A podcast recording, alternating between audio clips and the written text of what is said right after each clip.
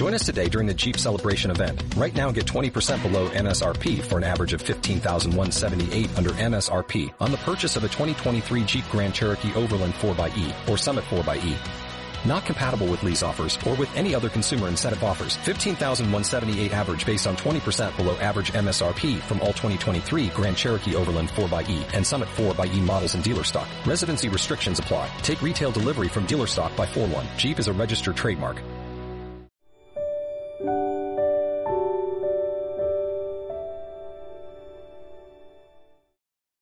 Gli articoli indeterminativi si mettono davanti a un nome per indicare che si riferisce a una persona o a una cosa generica e indefinita, che si considera come non ancora nota.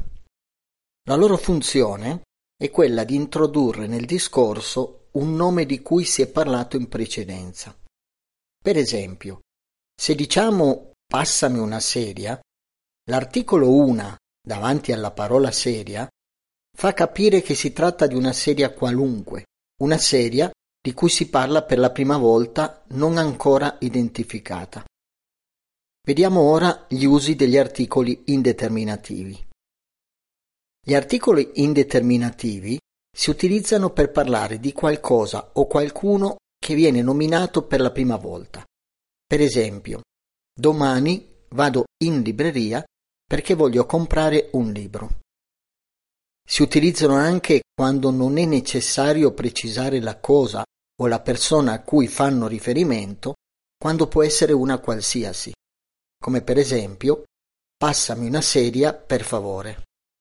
Gli articoli indeterminativi si utilizzano anche per parlare di cose o persone delle quali non vogliamo precisare o qualificare ulteriormente, come per esempio vado al ristorante con un'amica. A volte si utilizzano per indicare una categoria, una specie, ed equivale alla parola ogni o un singolo elemento di quella specie, come per esempio un cane è sempre fedele al suo padrone, ogni cane. Per la strada c'è un cane abbandonato, un solo cane di quella specie. Gli articoli indeterminativi nel linguaggio parlato possono essere usati per esprimere ammirazione, come per esempio ho mangiato una pizza, per esprimere una frase con senso superlativo, come per esempio ho preso uno spavento, per indicare approssimazione ed è equivalente a pressappoco circa, come per esempio dista un 2 km. Vediamo ora le forme degli articoli indeterminativi. Gli articoli indeterminativi hanno solamente il genere femminile e maschile e presentano differenti forme dipendendo dalla lettera iniziale della parola che segue. Il plurale degli articoli indeterminativi viene sostituito dall'articolo partitivo, come per esempio ho letto dei libri.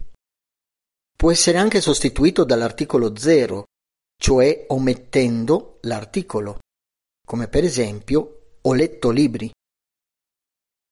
Davanti ai nomi di genere maschile al singolare che iniziano con una vocale, tranne la I più un'altra vocale, e consonante, si utilizza l'articolo un, come per esempio un cane, un tavolo, un libro, un amico, un ostacolo. Davanti ai nomi di genere maschile al singolare, che invece cominciano per questo tipo di consonante, la X, la Y, la Z e con i gruppi GN, PN, PS, la S più un'altra consonante, la I più un'altra vocale, si utilizza l'articolo 1, come per esempio uno xilofono, uno yogurt, uno zaino, uno gnomo, uno pneumatico, uno psicologo, uno studente, uno iettatore e uno jugoslavo.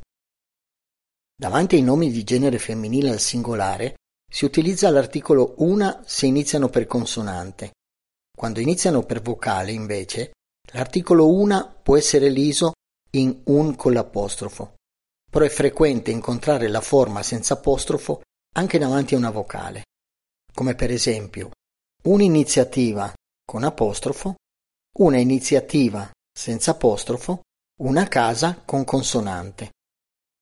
Bisogna fare attenzione che l'articolo indeterminativo maschile un rappresenta una forma tronca e non è un'elisione, quindi non deve mai essere apostrofato.